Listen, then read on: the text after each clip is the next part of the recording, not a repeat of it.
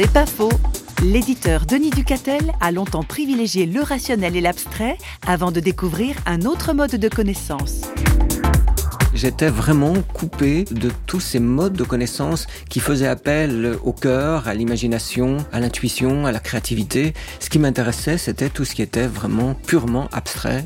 Ce qui était de l'ordre du symbole, ça m'échappait complètement. Ça ne m'intéressait pas. Et je pense que c'est dû à ce qu'un grand psychanalyste, Karl Stern, appelait le refus du féminin, c'est-à-dire cette manière de privilégier toujours le mode de connaissance analytique, abstrait, euh, logique, et d'ignorer de mépriser, d'écarter les modes de connaissance plus féminins qui sont ceux du cœur, de l'intuition.